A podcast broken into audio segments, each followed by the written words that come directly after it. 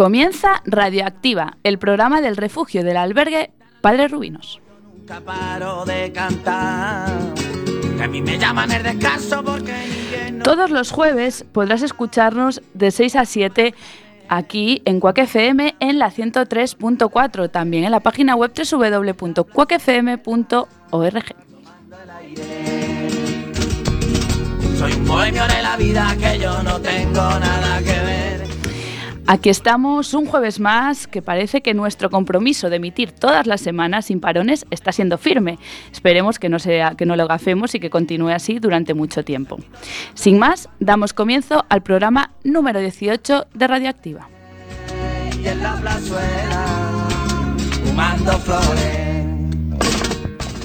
Lo haremos, como siempre, con un poco de historia. Román Míguez seguirá con los capítulos sobre la caída de Napoleón. Y Javier Medín repetirá poema. Visto el éxito del anterior programa, hoy nos recitará uno nuevo. Yo te amo, yo te amo. Cuando te pierdo y cuando te gano. Y hoy por fin llegó el día, el día en que vuelven los deportes a Radioactiva. Y será Manuel López el encargado de inaugurar la nueva etapa de, de estos deportes. Nos hablará sobre los beneficios de hacer deporte. Los pantalones sin bolsillo, pero los hilos no se amargan. Y después del repaso de la Liga Social, que es algo obligatorio, será el turno de Beatriz Iglesias con sus, intrépidas preguntas. Hoy el invitado, en Todos por Igual, es un compañero de afición. Un radioaficionado nos contará los entresijos de este mágico medio. Y el aire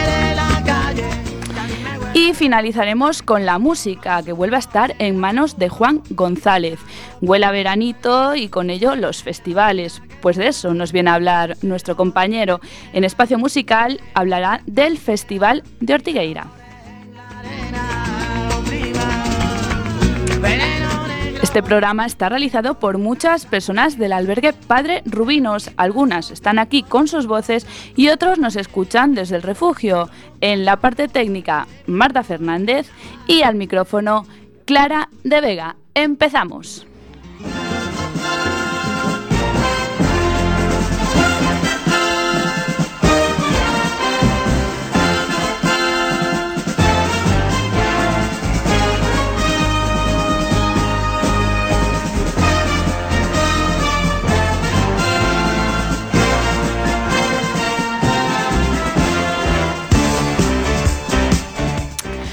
Pues aquí estamos, una tarde más, encantados y encantadas de estar con todos vosotras y vosotros que nos escucháis cada jueves.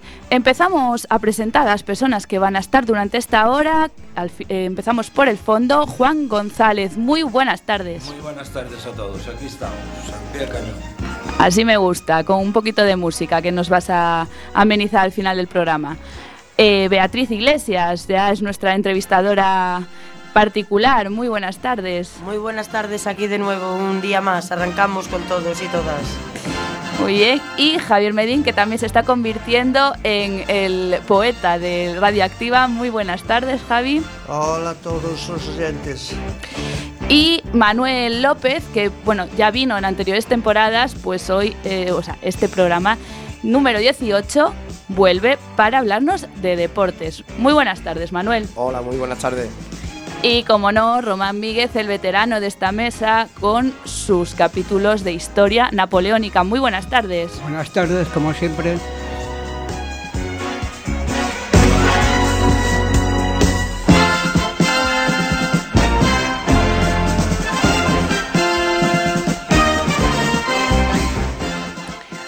Pues sin más dilación, vamos a escuchar a Román Míguez y su capítulo número quinto sobre la caída del emperador Napoleón.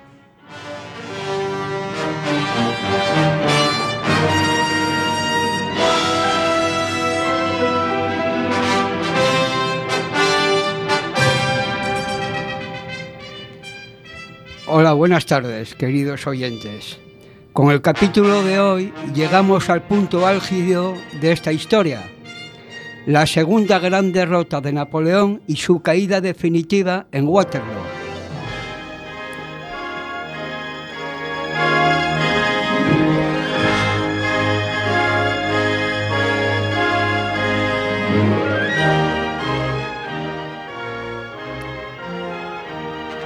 Courage encore une fois, mes enfants. Avancez, Français. Coraje una vez más, hijos míos. Avanzad, franceses, vocea Napoleón. Vive l'empereur, viva el emperador, gritan los soldados. Napoleón está lanzando hombres al otro lado del río Sombre, haciendo que los prusianos se vean poco a poco obligados a retroceder.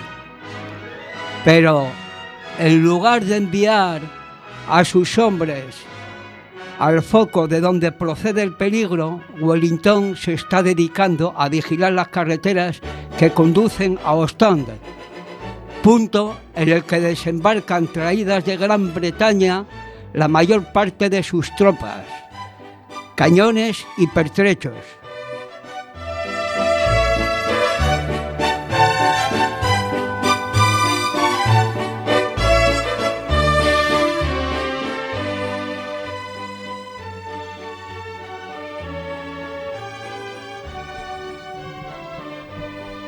Me viene una palabra a la mente, la niebla de la guerra. La niebla de la guerra es una expresión, utilizada en la ciencia militar para designar la incertidumbre que rodea a una operación bélica. Napoleón ordena a su ejército que lance, un ataque al otro lado del río y que lo inicie además al amanecer. Los prusianos emprenden una retirada tan lenta y sangrienta como obstinada. La primera noticia del, avance francés le llega a Wellington alrededor de las 3 de la tarde. El barón von Muffling es el portador de la noticia el 15 de junio de 1815 de que el ejército prusiano está siendo atacado frente a la localidad de Charleroi, a 5 kilómetros de Waterloo. Acontecimiento que da inicio a las hostilidades.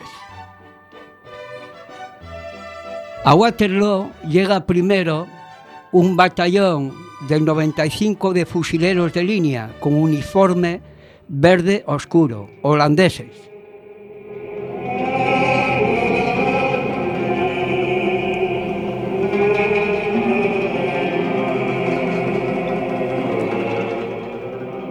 Le sigue el 28 Regimiento de, Infa- de Infantería Ligera, ingleses, y a este el 42 de Islander, montañeses escoceses, con sus faldas verdes y casacas rojas, que marchan con tanto aplomo que los pardos penachos de sus morriones de piel de oso apenas se estremecen. El teniente Jackson lleva despierto prácticamente toda la noche, mientras observa las evoluciones de sus camaradas.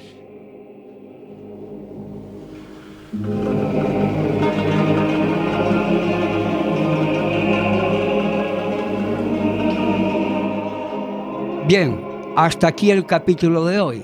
No se pierdan el próximo. Román Míguez para Cuac FM. Hasta la próxima.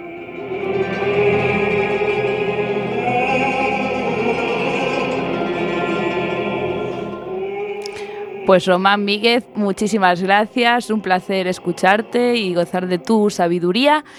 No sé si quedan, creo que tres capítulos. Tres capítulos. Bueno, pues a ver qué, qué nos cuenta. Los historiadores ya sabrán lo que sucede, pero los que tenemos historia bastante abandonada, pues así nos lo refresca un poco.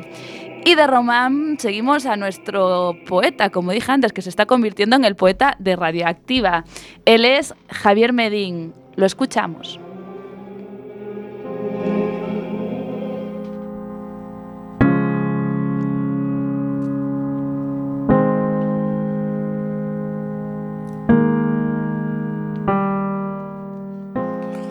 Buenas tardes, os habla Javier Medín y os voy a leer un poema del grupo de rock alternativo La Raíz, titulado Las miserias de sus crímenes. Con música de fondo Ludovic a Inaudi. Espero que os guste tanto como a mí.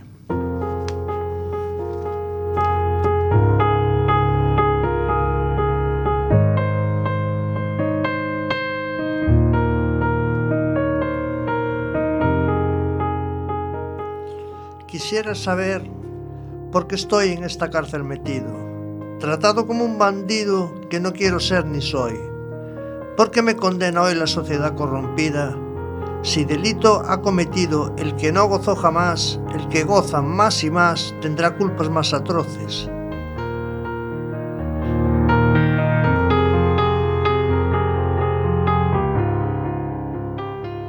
¿Qué son? ¿Delitos los goces mientras lloran los demás? Paso la noche y el día soñando siempre con verte, si aborrezco la vida me causa pavor la muerte. ¿Morir? ¿Debería morir?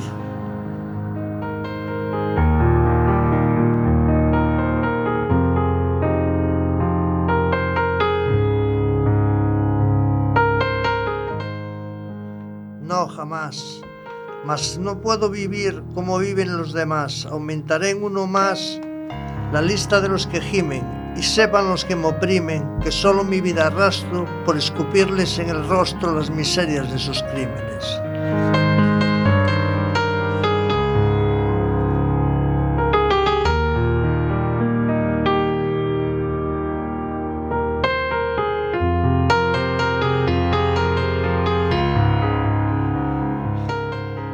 Gracias a todos por escucharme y espero que os haya gustado.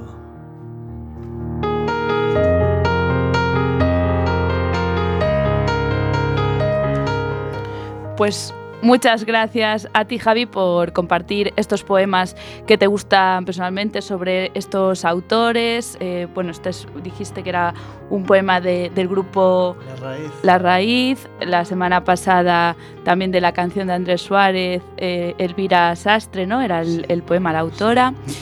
Bueno, pues nosotros encantados de descubrir estos poemas para muchos desconocidos. A ver si para la semana que viene nos traes otro o nos sorprendes con otra cosa. Sabe Dios, ¿no? Ya Os dirá, veremos, ya lo veremos. veremos, ya lo veremos. Ya veremos. Muy bien. Pues como dijimos al principio en la cabecera de este poema, de esta tranquilidad que nos transmitió Javi, nos vamos a la sección de los deportes. Sí, sí, Radioactiva eh, vuelve con los deportes. Así que lo vamos a escuchar de manos de Manuel López.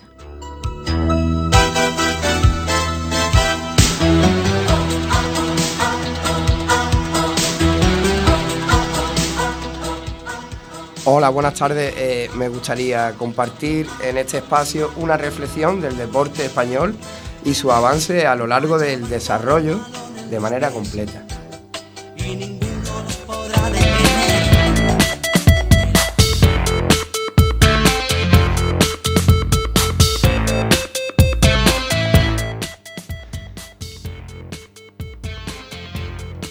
Y eh, cada vez más eh, perfeccionado el deporte español cada día y en la gran mayoría de las modalidades y géneros, quería decir masculino y femenino, está adquiriendo unos resultados asombrosos, donde los españoles demuestran una realización de esta actividad física deportiva que nos constituye como uno de los genes más resolutivos del planeta para la realización de dicha actividad.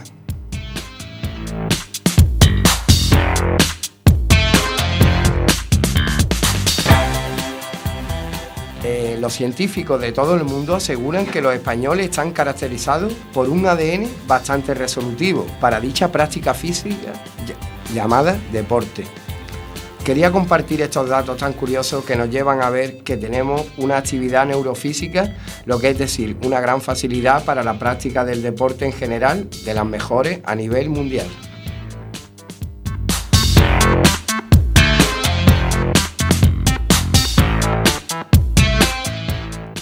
Y bueno, deportivamente hablando, eh, dicho gen se proclama campeón del mundo en deportes realizados en todos los ecosistemas, tierra, agua, nieve, mar y aire, a nivel individual y colectivo, incluyendo ajedrez en mesa.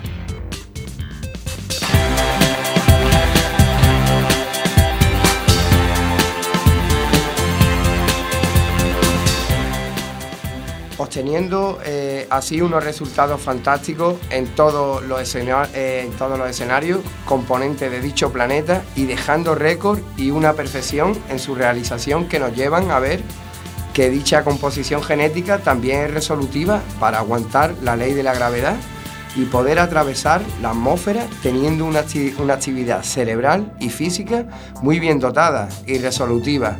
Bueno, desde aquí, desde Radio Cuá, animamos a todos los radioyentes que fomenten esta práctica, que nos ayuden a tener mejoría en la actividad física y ponernos más guapos y guapas y enriquece de manera, de manera colectiva con la familia y amigos, garantizando un hábito saludable y con una completa actividad cerebral que mejora las responsabilidades y las 40 horas semanales, quería decir, el trabajo. Bueno, eh, bueno, bonita la práctica esta, bonito que nos ponemos cuando la realizamos y bueno saber que si tuviéramos que hacer una maratón hasta la luna tendríamos un buen equipo para participar. Bonito el deporte, bonito este espacio, bonito radio oyente. Queríamos mandar mucha fuerza al Deport desde este espacio deportivo, al Deport, al Super Deport. Ánimo, chavales, os jugáis los playoffs. Mucha fuerza, campeones, más deporte, queridos radio oyentes. Un saludo y hasta pronto.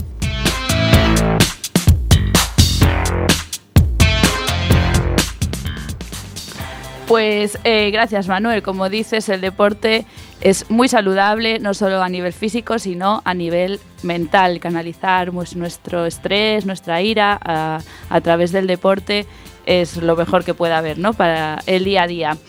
Y ahora toca el repaso de la Liga Social.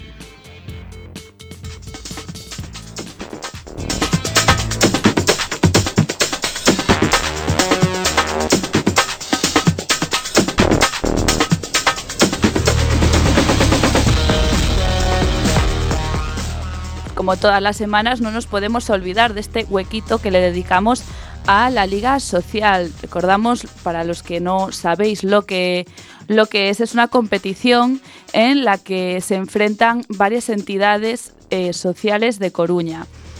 Eh, Casco, vamos a hacer un repaso, así ya las nombra a todos. Actualmente estamos en la jornada número 10. Eh, el anterior partido fue Apen contra Padre Rubinos. Estos últimos ganaron 6 a 0. Apen no pudo sumar ningún punto. La clasificación queda de la siguiente manera. Casco y Aclaz están de primeros en la tabla con 15 puntos cada uno. Le sigue Padre Rubinos que sumó 3 puntos desde la, anterior semana esta con, 3, con 13 puntos. Apen 4 y como dijimos, Cuatro Gatos solo un punto os pues deciros e invitaros a que vayáis a ver todos los partidos los lunes a las 4 de la tarde en el pabellón de Lavañou.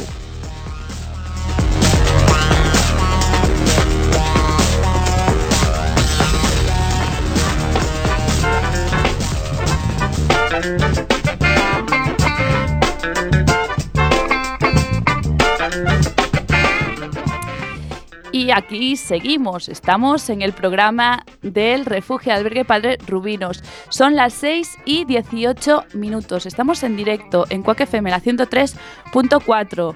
También podéis seguirnos por la página web www.cuacfm.org. A continuación, la entrevista en Todos por Igual, Beatriz Iglesias, pues ya de sobra conocida para las personas que nos seguís a menudo, va a entrevistar a un radioaficionado, un compañero de afición, porque esto para nosotros tampoco llega a ser una profesión, ¿no? Eh, y nos va a contar, pues eso, pues que, en qué consiste la radio, qué requisitos hay que tener para para ser un radioaficionado y su experiencia, que es lo que más vale en este, en este espacio de todos por igual. Lo escuchamos, no os vayáis, unos minutitos.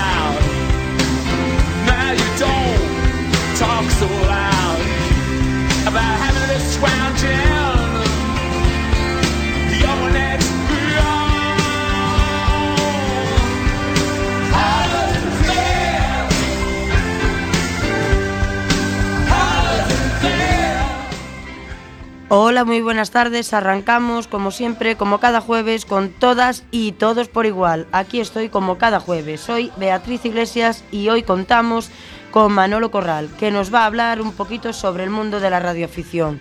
Buenas tardes, Manolo. ¿Le puedo tutear? Buenas tardes, sí, sí, no hay ningún problema. Yo ya lo voy a hacer contigo, aunque no me lo permitas. Venga, buenas tardes, Beatriz. Buenas Vamos a ver, tardes. puntualizar, soy radioaficionado y mi indicativo oficial concedido por Telecomunicaciones es ECO Alfa 1 India India Romeo, que traducido al castellano es E EA1IIR. Este es un indicativo que utilizan los radioaficionados que se han diplomado eh, para poder hacer transmisiones a nivel nacional e internacional con una licencia. De acuerdo, pues tras escuchar esta información, vamos a, vamos a ello. ¿Qué es el radioaficionado, Manuel? Bueno, dentro del mundo de la radioafición podemos diferenciar dos tipos de personas. El radioaficionado, que es diplomado, una persona que tiene que hacer una serie de exámenes de radioelectricidad, normativa, tiene que tener una autorización y es eh, lo que se denomina el eh, operador de estaciones radioeléctricas de aficionado. Ese es el radioaficionado realmente. Luego todos hemos conocido en nuestra infancia aquellas películas del pato de goma, de los camioneros con aquellas emisoras que hablaban entre ellos. Esos son aficionados a la radio porque es banda 27 y es de uso libre. Pero bueno, en definitiva, somos todos radioaficionados. ¿Qué es el radioaficionado? Pues una, la radioafición fue la primera, fue la primera eh, red social que hubo en el mundo. Antes que existiera el WhatsApp, que muchos jóvenes hoy en día utilizan, pues no había nada de esto, no teníamos teléfonos móviles, entonces llegabas a casa y te conectabas con un equipo de 27 Teníamos un busca y de milagro. Bueno, eso a algunos. Yo el Busca nunca ni lo conocí. o el Entonces, Viper. pues bueno, la radioafición pues, pues era esto, ¿no? Entonces pues era un poco de, de la red social de aquella época, ¿no? Hablabas con gente, conocías gente nueva y luego tenía su parte, aparte de lúdica y, y de comunicación, tenía su parte un poco de ayudar a la gente, incluso camioneros que se quedaban tirados y otras muchas cosas que se hacían. Pero una preguntilla. Buenas tardes, Buenas tardes. Manolo. Eh, ¿qué, qué tipo de formación? Dices que es una o sea, un diplomado. Vale, Bueno. vamos a ver, sí, vamos a ver. Eh, para, para actuar legalmente, el radioaficionado, para actuar legalmente tiene que ir a, a telecomunicaciones, al departamento de telecomunicaciones, este en Coruña está allí enfrente al gobierno civil, y eh, solicitar el examen para obtener el diploma de operador de estaciones radioeléctricas de aficionado. Es un examen. Es un entonces. examen que es Ah, hoy vale. en día muy fácil. Hace 40 años había que hacer telegrafía, eh, lo que hacen el TTTT del Morse, para que Sí. lo entendáis. Y bueno, era muy complicado porque tenías que hacer muchas palabras por minuto. Hoy en día eso, como la radioafición ha habido una época que ha estado capa caída por las redes sociales, eh, se ha bajado mucho el uso de este tema, pues hoy en día pues son mm, dos tipos, son dos test, uno de radioelectricidad y otro de normativa, porque hay que conocer el funcionamiento de que estamos hablando de que comunicamos con países a nivel internacional. Ya. Entonces, pues tienes que conocer unos códigos, unas claves, una normativa desde el montaje de antenas en, tus casa, en tu casa hasta cómo operar una estación de radio y luego date cuenta que también participamos en redes internacionales de radioemergencia, con lo cual las comunicaciones y los códigos interco de las telecomunicaciones a nivel internacional te los tienes que conocer. Pero bueno, que no se asuste nadie, que es un test de te hacen una pregunta y tienes tres respuestas. O sea, siempre puedes jugar a la quiniela, que fue Ya. lo que hice yo un poco. Pero, pero a, a nivel FM, entendemos, ¿no? No, no, no. Porque a- en internet, por ejemplo, yo quiero ser mm, hacer mi programa de radio en, en mi casa. A través de internet también tengo que hacer. No, vamos a ver, estamos hablando de radioafición. Radioafición somos gente que tenemos equipos de transmisión y recepción montados en nuestras casas. Un simple walkie-talkie que hoy en día lo puedes pedir a China por 30 euros. Que hablamos entre nosotros, no hacemos programas Ah, de radio. vale, vale, otra vale, cosa, vale. Otra cosa es que hagamos, otra cosa es que hagamos dentro de nuestras redes, de nuestras redes de radio, nuestras ondas hercianas, que es una banda adjudicada al radioaficionado, ¿eh? Ah. dentro de esa banda, que bueno, por ejemplo, la banda VHF es 144, 146, 430, 470, hay frecuencias altas, hay frecuencias bajas, o sea, según lo que quieras hacer. Pero no podemos hacer radio comercial. Ah, o sea, es para comunicaros entre Radio vosotros. aficionados, aficionados a la radio, pero eh, a nivel de Con un canal, con Es un canal que- Es un hobby. es Ya, un ya, hobby, ya. Es que nunca la había, nunca la había escuchado. Entonces Sí, me como el parece canal que Somos- tiene, por somos ejemplo. Protección Civil. Protección Civil tiene un canal de radio. Son Sí, claro, pero bueno, eso es para, para emergencias y para comunicarse entre ellos por... Sí, sí, sí, sí. Vamos a ver, nosotros, el radiooperador, que tiene una licencia de telecomunicaciones, eh, tiene, forma parte de la red de radioemergencias de protección civil. Ah, vale. Y luego está Encon España, que es la red de operadores de emergencias internacionales, que está controlada desde la ITU, la Organización Internacional de las Comunicaciones, desde Europa.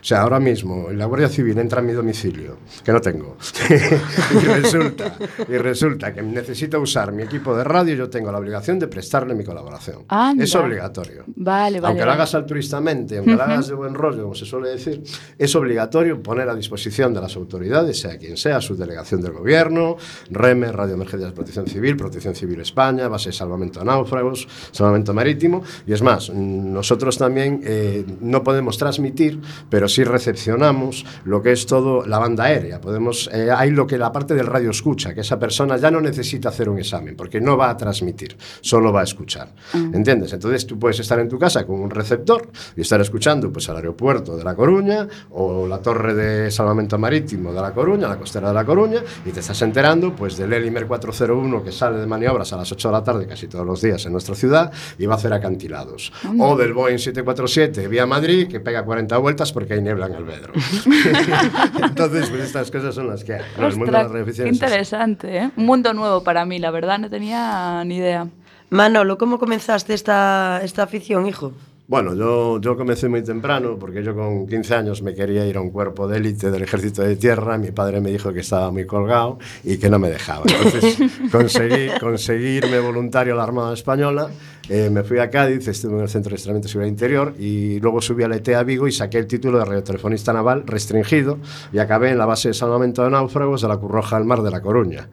Ah, entonces ahí empezó mi mundo porque antiguamente eh, te explico, antiguamente los barcos de bajura tenían un equipo de lo que yo te decía antes, aficionados a la radio, 27 megaciclos en el canal 3, 9 y demás. Entonces, eh, como había dos equipos, yo las guardias eran de 24 horas y yo estaba en la radio, ¿qué hacía? Pues tenía un equipo en el canal 3 y el otro equipo modificaba la frecuencia y me iba a la banda de radioaficionados y hablaba con la gente. Bueno, eso pasó hasta que un sargento me dijo, oye, estoy en casa, te estoy escuchando, cambia de canal. Ahí no puedes estar. Y ahí empezó todo, ¿no? Pero bueno, esto es, un, esto es un hobby que se puede empezar por poco dinero, que nadie se asuste. Todo el mundo piensa en grandes antenas, grandes instalaciones, problemas con los vecinos, problemas de licencias, de gastos, equipos de alto coste, y todo eso no es así. ¿Cuál Puedes- es, ¿Cuál es el coste entonces para ser radio, radioaficionado? Vamos a ver, el, el coste, si tú no te quieres gastar nada, lo único que tienes que pagar sería los 22 euros de la tasa de examen que pagas en telecomunicaciones por realizar el examen y luego eh, unos, unos 100 euros, ciento y poco, no sé ahora mismo porque creo que ha variado, pero sobre 100 y pocos euros para pagar lo que es la licencia, la autorización. Esa autorización te da ese indicativo que yo os acabo de referir, EA1 lo que sea, ¿entiendes? Y en este caso es IIR, pero puede ser GBC, ¿no? El EA1 significa EA de España, El EA es de España, el 1 es Distrito 1 porque España está dividido en distritos. Por ejemplo, Galicia, Asturias, Cantabria, Distrito 1. Eh, País Vasco, eh, pues eh, Zaragoza o Aragón, tal, Distrito 2. Cataluña, Distrito 3, así sucesivamente. Valencia, Distrito 6, Andalucía, Distrito 8.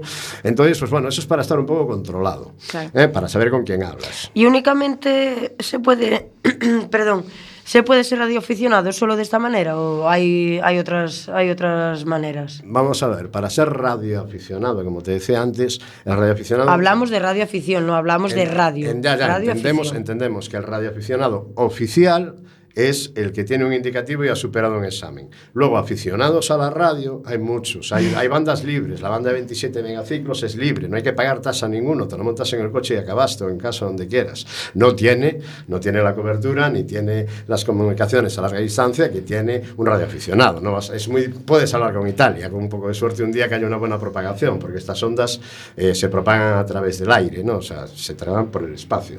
Entonces, pues ese es el tema. Y luego, el que quiera probar, yo le aconsejaría que, que sin pagar nada, sin pagar nada, pues se vaya a Google y ponga Hans Fire, así como H-A-M-S-P-H-E-R,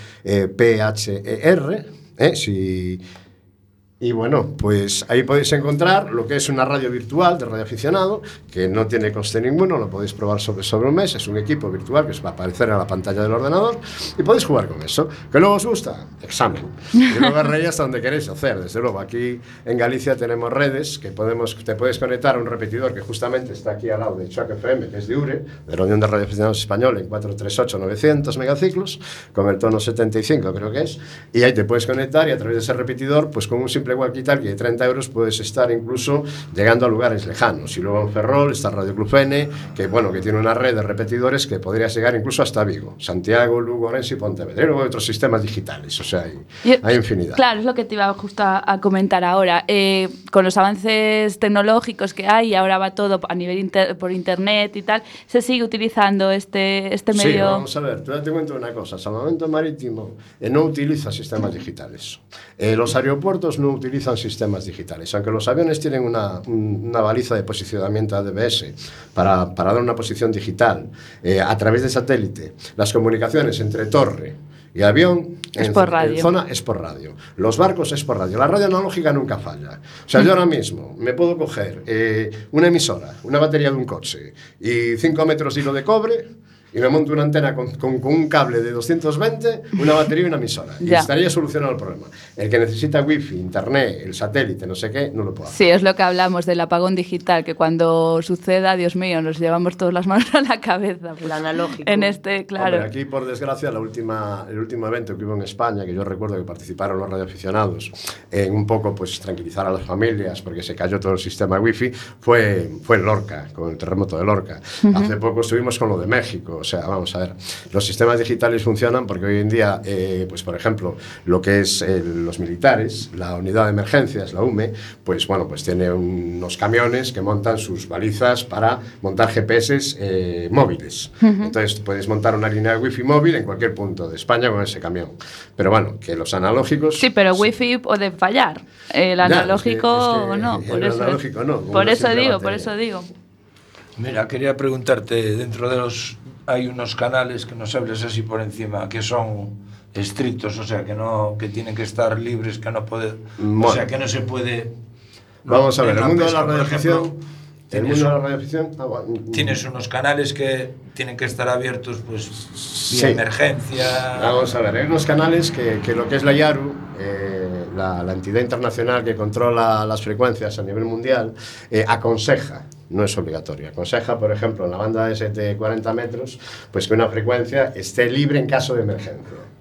Son no frecuencias asignadas en caso de emergencia. Por ejemplo, pues hay un terremoto en no sé dónde o un tsunami y pues la IARU dice, atención, señores, dejen esta frecuencia libre. Tú la puedes estar usando, pero cuando haya una emergencia la tienes que liberar. Mm, Nosotros lo que tenemos asignadas son unas bandas. Radioaficionado tiene unas bandas, unas bandas de VHF, de UHF, de HF, eh, ¿entiendes? En diversos modos y tiene un amplio espectro de frecuencias. Te tienes que ceñir a eso. Yo, por ejemplo, no puedo transmitir en la frecuencia que transmite eh, Quack FM. No puedo, ah, perdón, no puedo transmitir en la frecuencia que transmite Quack FM, porque estaría un poco pues haciendo el boicot. Ni vosotros podéis transmitir, nosotros por ejemplo tenemos prohibido completamente hablar de religión, de política o realizar transmisiones comerciales. No podemos hacer publicidad de ningún tipo. Eh, bueno, pues una de estas preguntas que tenía yo ya me la habéis contestado. Entonces seguimos con otra.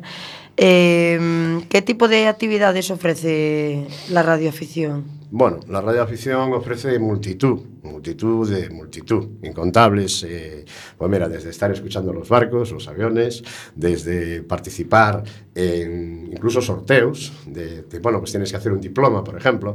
Pues imagínate, pues yo propongo un diploma, pues para conseguir ese diploma de castillos de España, pues tú tienes que contactar con todos los castillos o con radioaficionados que sean cercanos a esos castillos. Por ejemplo, cuando vino la Tulsi Raves aquí a Coruña en el 2016, yo personalmente organicé pues una tarjeta QSL, que se llama, es una tarjeta postal, que se usa para lo siguiente. Cuando hay un evento en una ciudad, por ejemplo la Tulsi Race, por decir algo, eh, se, se hace un, se, se le solicita a telecomunicaciones una indicativa oficial. En este caso era Alfa Oscar 1, Tango Sierra Romeo. A o 1, TSR, que correspondía a las últimas tres letras a Tulsi Race. ¿no? Bien, entonces, eh, eh, fi- radioaficionados de todo el mundo, tú haces llamada, por la radio llamas, soy la Eco Alfa 1 India India Radio, activando la Tulsi Race de La Coruña, Alfa Oscar 1, Tango Sierra Romeo. Y te sale un tío y te dice, yo soy la Yankee Víctor 4 de Venezuela, ¿eh? que quiero conseguir esa tarjeta. Claro. Entonces, esa persona realiza el contacto, tú la anotas, haces un log, haces una lista, ¿eh? y luego a través de la Unión de Radioaficionados Españoles le envías esa postal conmemorativa a ese radioaficionado. Eso es uno. Luego hemos organizado el Día de las Fuerzas Armadas aquí en Coruña, eh, se montó una carpa para los niños, para que la gente conociera un poco el mundo de la radioafición, los que no lo conocen. Eh, se han hecho infinidad de cosas. Se dan charlas sobre medicina, eh, hemos hablado de salvamento marítimo, hemos hablado de infinidad de cosas. O sea, es, es una red social. O sea, estamos aquí ahora mismo, imaginaros, cinco personas o seis, y pues cada uno tiene un equipo y hablamos, pues, pues hablamos de lo que queráis, hablamos pues de, de las playas del Caribe, ¿no? Y, y estamos conversando. Es como una tertulia en un bar con la diferencia que ni tenemos cerveza si no las tienes en casa, ni estamos en el bar. Esa es la diferencia. Pero tenemos cantidad de actividades. Bueno, los, camio- los camioneros en, en- en antiguas épocas también lo usaban mucho, la, la radioafición. Sí, sí. Entre ellos. Sí, sí, los camioneros y la siguen usando.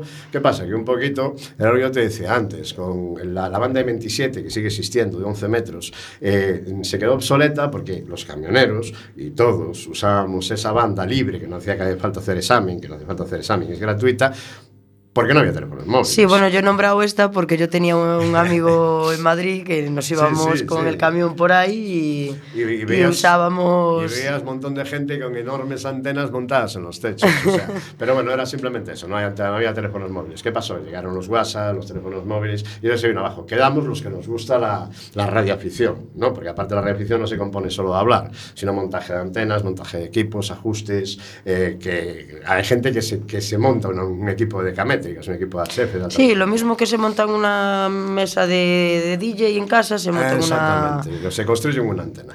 Pero una persona en particular no puede, eh, no puede tener acceso a esa, o sí, a escuchar Sí, sí, escuchar, conversaciones. escuchar es libre. Es más, yo aconsejo a todo el mundo y el que quiera, vamos a ver, no existe una licencia para radio escucha, pero, eh, por ejemplo, entidades como la Federación Digital Ecoalfa, eh, gratuitamente, y ya lo digo desde aquí, el que quiera que lo mire, que ponga FDIEA, Federación Digital Ecoalfa en Google, se vaya a buscar el apartado Radio Escucha y puede conseguir un indicativo que no es oficial, pero que le va a servir de Radio Escucha. ¿Por qué? Porque el Radio Escucha necesita un indicativo oficial y te explico por qué si me permites. Bien, por ejemplo, hay emisoras como Radio Rusia o Radio Moscú, que son emisoras en alta frecuencia banda media, que si tú les envías un reporte de haberlo recibido, imagínate, estás en tu casa con tu equipo de radio y, y te escuchas Radio Moscú, Tú apuntas el día, la hora y la frecuencia que te aparece en el dial de la emisora, de tu radio. Bien, te buscas en Google la dirección de Radio Moscú y le envías esa tarjeta QSL. Y Radio Moscú te contesta. Tú le estás enviando un reporte el día 23 de mayo a las 18.37, que serían las 14.37 UTC, porque utilizamos la- la- el horario internacional para que no haya desfases. ¿Sabes lo que es? No? El horario Sí. internacional, lo explico para el que no lo sepa, es que, bueno, pues el UTC son las dos horas o una hora o las horas que sean menos de cada país. Entonces, para no hacerlo a nivel nacional, pues pones solo UTC. Y Radio Moscú te va a contestar diciendo, te hemos recibido su reporte, felicidades y tal. Incluso Salvamento Marítimo aquí en Coruña eh, emitía hasta hace poco tarjetas de este tipo para gente que ha escuchado a Salvamento Marítimo y eh, le, le hacía reporte de su recepción. Eso sí, quería recordar un detalle muy importante, que nadie se meta en transmisiones, nadie... Puede, escuché en banda aérea la torre, de, la torre de control de Coruña, escuchar Salvamento Marítimo, pero nunca transmitáis en esas frecuencias. Ni podéis compartir, ni grabar, ni difundir los mensajes de esas, conferen- de esas, de esas frecuencias. Eh, Porque es confidencial todo. no, no es confidencial porque están abiertos. Bueno, confidencial no, pero bueno, que Pero no puede, puedes, no claro. Es- estás recibiendo una información, una información muy que no sensible. difundirla. Claro, claro, claro. ¿Y alguna anécdota así graciosa? Cuéntanos. Bueno, é la máis graciosa que conozco, non sei sé si se estamos en horario infantil, pero bueno, eh, foi unha noche de un compañero pues, que sabe que non tenía sitio en casa e se montou os equipos en, en el dormitorio. E los puso pues, a lo de la mesía de noche. Con la mala suerte, pues, bueno, que el hombre tenemos un sistema para no estar todo el tiempo aguantando el botoncito de transmisión y al hombre se le quedó apretado el, boti- el botoncito de transmisión cuando estaba realizando pues sus obligaciones maritales. ¿no? Ay, madre Y mía. hubo que ir a su casa a tocarle el timbre y decirle, tío, apaga la emisora que nos estamos enterando de todo. ¡Ostras! ¡Qué vergüenza, pobre Pero chaval! bueno, son cosas que pasan. El micro abierto se le puede quedar a cualquiera. Seguro que en las radios ha pasado alguna vez, ¿no? Sí, sí, Sí, bueno, más alguna de que una. otra. Bueno, ¿y cuál es entonces la satisfacción personal después de, después de todo lo que hemos escuchado? ¿Cuál es tu satisfacción Bueno, personal? La, la- la satisfacción personal es la, en principio, ser una- un grupo de personas de utilidad pública, ¿no? O sea, somos el AURE, la Unión de Radioaficionados Españoles, es una entidad reconocida desde hace muchos años de utilidad pública. Entonces, bueno, eh, nosotros pues colaboramos con infinidad de cosas. Eso, por un lado, es una satisfacción. Por otra, satisfacción es la de poder ayudar. Mañana desaparece una persona o, o te enteras de que hay, por ejemplo, cuando pasó lo del, lo del submarino este San Juan en, en Argentina, eh, todos los que tuvimos un equipo de HF procuramos estar escuchando por si había de casualidad un rebote, porque bueno, que sepáis que la radioafición se puede hacer también por rebote lunar, ondas que transmitimos a la luna, rebotan en la luna y vuelven a la Tierra, pero bueno, ya son temas muy grandes, yo no lo he hecho nunca, ¿eh? pero hay gente que tiene equipos para eso. Entonces, un poco escuchando a ver si eh, Salvamento de Argentina o los cuervos de la Armada Argentina no escuchaba cierta llamada de ese submarino San Juan que había desaparecido. Participamos en todo tipo de cosas, o sea, estamos a disposición de la gente, eso te satisface, el hacer amigos te satisface, el poder contar tus historias, lo que estás haciendo tú ahora que te gusta, lo puedes hacer en el mundo de la radioafición. Puedes hacer un coloquio, Uy, pues no me, no me nome, ¿eh? puedes hacer Que un yo coloquio. rápido, Yo- bueno, yo no, puedo- yo yo- fiel a la marca, ¿eh? Yo te puedo pasar coloquios grabados sobre infinidad de temas que, bueno, pues eh, una persona da una entrada sobre lo que se va a hablar y después, pues eh, la gente pues hace un coloquio. Entre 4, 5, 15 o 20 compañeros en un orden, con un indicativo, y habla sobre ese tema. Charlas y se pueden hacer infinidad de cosas. Esa es la satisfacción de sentirte útil, que es muy importante para todos, y bueno, eh, la palmadita en la espalda también nos gusta, ¿eh? Hombre, claro, a quién no, a cualquiera. Y mira, ya por último, para finalizar, eh, ¿cómo se podría compaginar esta afición con una profesión cualquiera, vaya? Vale, eh, ¿cómo compaginas tu móvil con tu profesión? Pues lo mismo. ¿Por qué? Porque para ser radioaficionado no tienes que llevar eh, 40 equipos y 40 antenas a la espalda. Yo te puedo decir en sistema, que es el sistema Ecolink, es un sistema de comunicaciones radio, voz IP, que a través de tu teléfono móvil, cuando tengas la licencia, después de hacer el examen y pagar las tasas, Los 22 euros, ¿no? por Eran 22 más 100 del indicativo, que lo vas a pagar una vez de por vida, IVA incluido. eh, me imagino que sí, porque son tasas nacionales. ¿no? Eh, pues te descargas una aplicación que se llama Ecolink, como Echolink, que es una app que la tenéis en Google Play. Es gratuita, simplemente que tienes que mandar tu autorización de telecomunicaciones con tu indicativo a Estados Unidos. eh, te da un password y a través de esa aplicación con un teléfono móvil como el que tienes encima de la mesa, Muy bien, pero si eres camarero, estás sirviendo una mesa, te hace pedigrí y pues ¿qué te haces? pones un pinganillo. Claro, tienes la obligación, ¿no? De contestar si no, te... no, obligación no tiene. Esto es un hobby. Vamos a ver, es un hobby. Lo que pasa es que un poco por deferencia, cuando tú escuchas una llamada de un compañero que llama a la frecuencia, lo típico, pues soy la Eco Alfa 4, Julie Papa Delta, operativo y a la escucha, pues oye, le contestas, oye, pues soy la Eco Alfa 1 India, Radio La Coruña, buenas tardes, ¿qué, ¿qué hay por ahí? ¿Qué pasa? Y tal. A lo mejor no quiere nada, pero a lo mejor pues quiere muchas cosas, ¿no?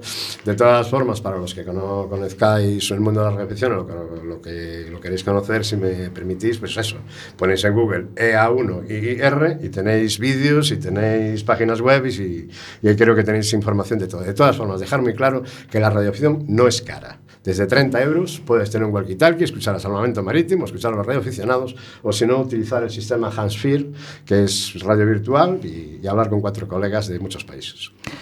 Pues la verdad que a mí me acabas de abrir un mundo nuevo. No sé, a los demás yo no tenía ni idea de esto. De esto es de, de verlo en las pelis, ¿no? Lo de tango, no sé qué, no sé cuánto, lo que Sí, bueno, yo de trabajar en protección civil de voluntarias, sí, algo, alguna, alguna breve idea, pero bueno, tanto, tanto. Claro, yo pensé que era más bien eso, pues eh, tema de ejército, tema de salvamento marítimo, pero no de una persona particular pudiese, No, no. pudiese hacerlo. También te os digo que este- tenéis que estar disponibles, o sea, no tenéis la obligación, pero en parte Sí, vamos a ver, ¿quién no está disponible ante una emergencia, ante Claro, una desgracia? ¿Quién, quién- que una persona que desaparece, ¿quién no está disponible? Hay un rally, por ejemplo, el rally de Ferrol, lo cubre, lo cubre el Radio Club Fene.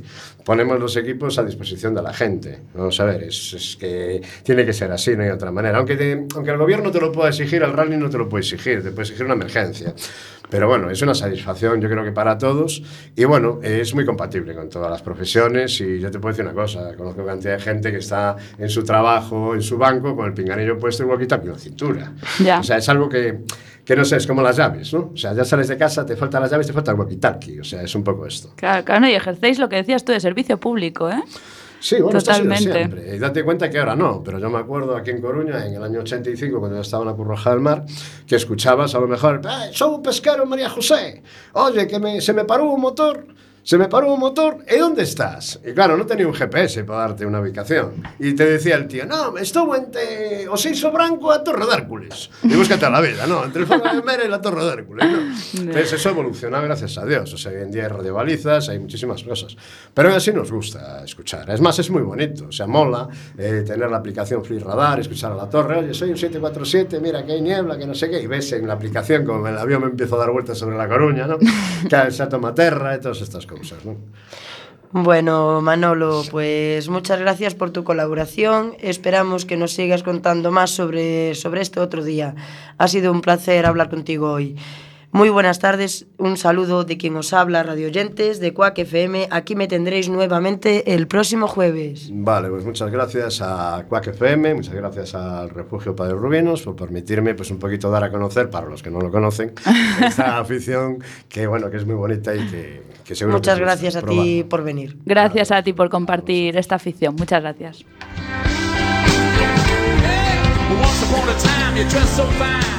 Y ahora continuamos con Juan González y eh, Espacio Musical, que hoy nos va a hablar un poco sobre el Festival de Ortigueira que está a las puertas.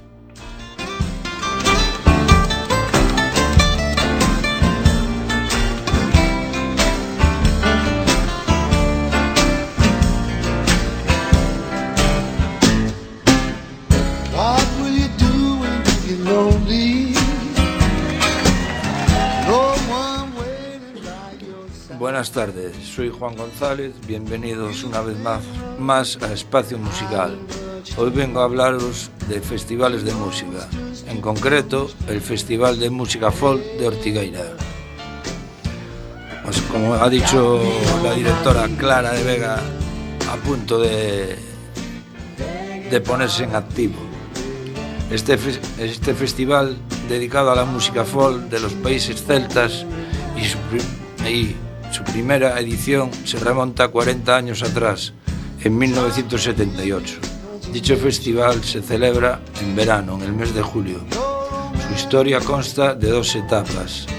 La primera desde 1978 a 1987 y una segunda en la que, en la que se retoma el festival que va desde 1995 hasta la actualidad. Cabe destacar Un dato relevante que en 1995 es declarado interés interés turístico internacional. Y curiosamente este año se supera, se supera el número tanto de público como de bandas. En, en este festival han, ha conseguido retos como la formación de nuevos valores mediante talleres de música folk, uno de ellos Proyecto Runas, con la participación de grupos de origen nacional e internacional. En julio del, de- en julio del 78 se inaugura el Festival del Mundo Celta, el cual está integrado en las fiestas patronales del municipio de Ortigueira. Además, fue el primer festival de este tipo celebrado en España. Este festival corre a cargo de la Escuela de Gaitas de Ortigueira, fundada tres años, fundada tres años antes.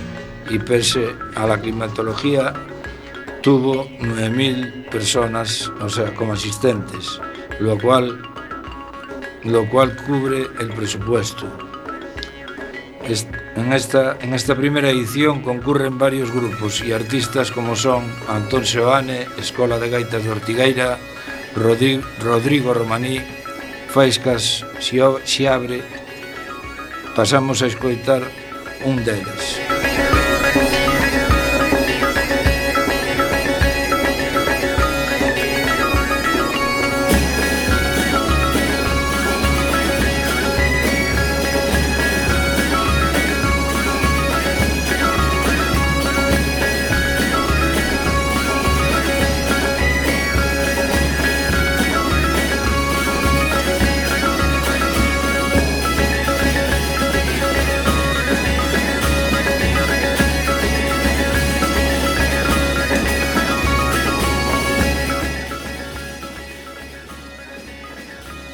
1900 en 1965 pasa a ser de un día a celebrarse dos y tres días. En concreto, este año el presupuesto aumentó a 42.000 euros. Convocó a 200 artistas de música celta y folk como Saramugo, Terrameiga, Ba- Bagat, entre otros, resaltando la actuación estelar de Blazy Root y Milladoiro. Escuchamos a este, mulch, a este, a este último, con la canción Quen poidera namorala, Milladoiro.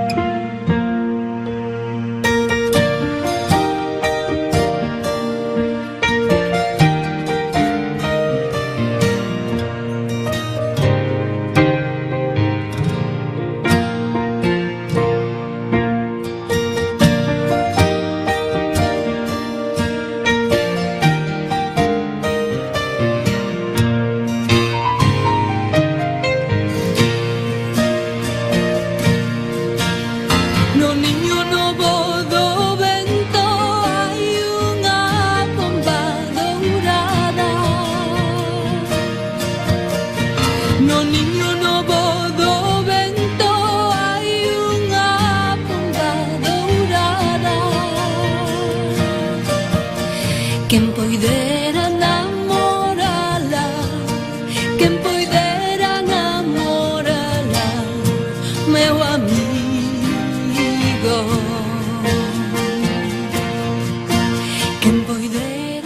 En 1995, tras siete años de ausencia, retorna al Festival de Ortigaina, que pasa a, celebrar, a celebrarse en agosto.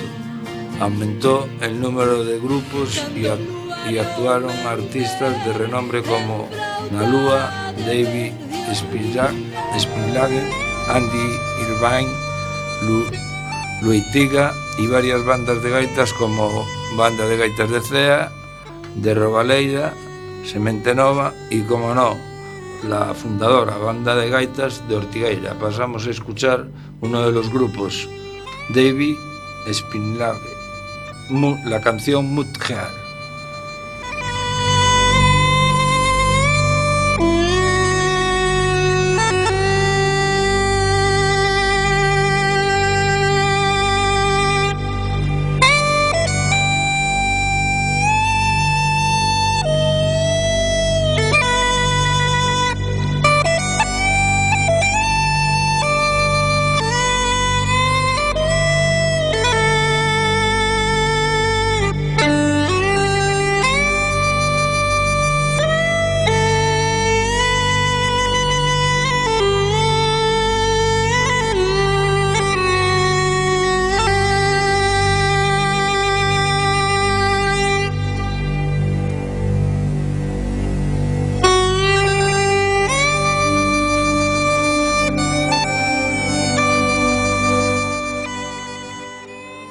Este año el festival comenzó comienza a ver, este año el festival comienza el 11 de julio hasta el 14 de julio y nos ofrece un abanico de grupos como Escola de Gaitas de Ortigueira, al igual que otros años, Anso Lorenzo Band, Wendal de Bretaña, Moving Hearts de Irlanda, Flock de Escocia y el último día para rematar, Ofiadeiro y Leilía, entre otros pasamos a escuchar a uno destos artistas.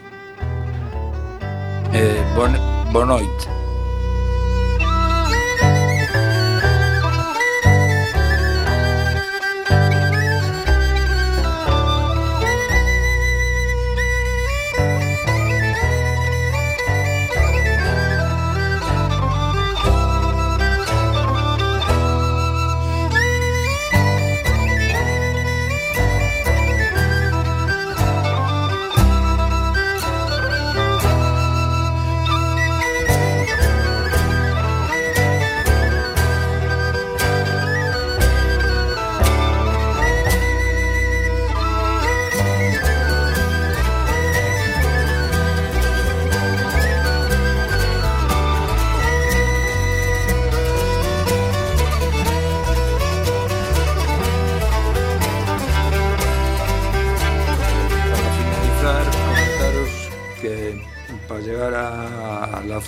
O sea, para llegar a Ortigueira, este festival no tiene mucha complicación, simplemente con llegar a la ciudad de La Coruña, pues tienes la opción más, más rápida, que es desplazarte en autobús a Ferrol, donde ahí sí ya tienes opción de coger bus o tren.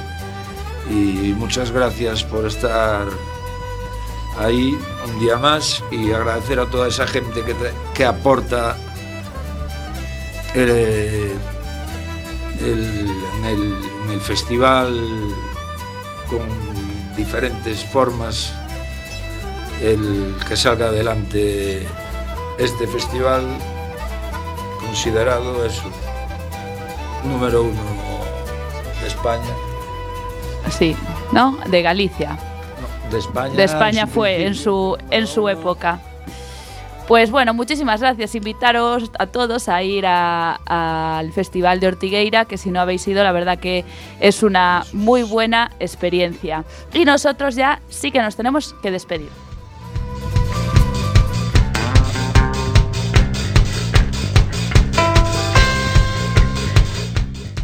Pues ya llegó el final de este Radioactiva número 18. No nos queda tiempo para más. Seguid conectados aquí en Quack FM, en la página web www.quackfm.org y en el dial, por supuesto, 103.4 de, F- de la FM. Como todos los programas, agradecer a las personas que estuvieron aquí, como Román Míguez, Javier Medín, Manuel López, Beatriz Iglesias, Juan y Juan González. Y por supuesto, también dar las gracias por el trabajo de todas las personas que participan cada semana en este gran proyecto. Si no hay ninguna dificultad, que esperemos que no sea así, nos vemos el próximo jueves 30 de mayo de 6 a 7 con muchos más temas. Gracias por estar ahí.